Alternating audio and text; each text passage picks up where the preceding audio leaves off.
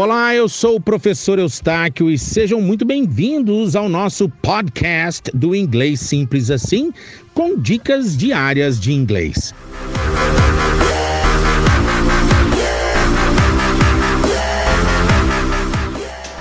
Esta é a segunda aula da terceira série de tempos verbais e nós estamos estudando os tempos perfeitos. Na aula anterior nós vimos o presente perfeito e agora nós vamos ver o passado perfeito.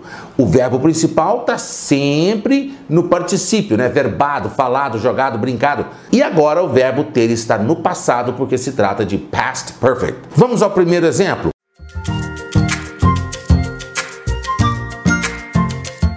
Ela tinha chegado 30 minutos mais cedo. She had arrived, porque o verbo chegar ele é regular, então chegada é com ed.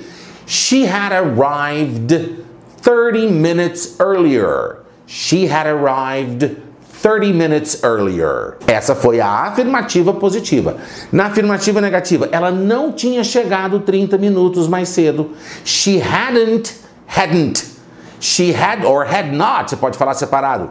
She hadn't or she had not arrived 30 minutes earlier. She hadn't arrived 30 minutes earlier. Perguntando positivamente, ela tinha, ou seja, tinha ela chegado 30 minutos mais cedo? Had she arrived 30 minutes earlier? Had she arrived 30 minutes earlier? E perguntando negativamente, ela não tinha chegado 30 minutos mais cedo? Hadn't she arrived 30 minutes earlier? Hadn't she arrived 30 minutes earlier? Sim, ela tinha. Yes, she had. Ou então, não, ela não tinha. No, she hadn't. Or no, she had not. Yes, she had. Or no, she hadn't. Vamos ver um segundo exemplo.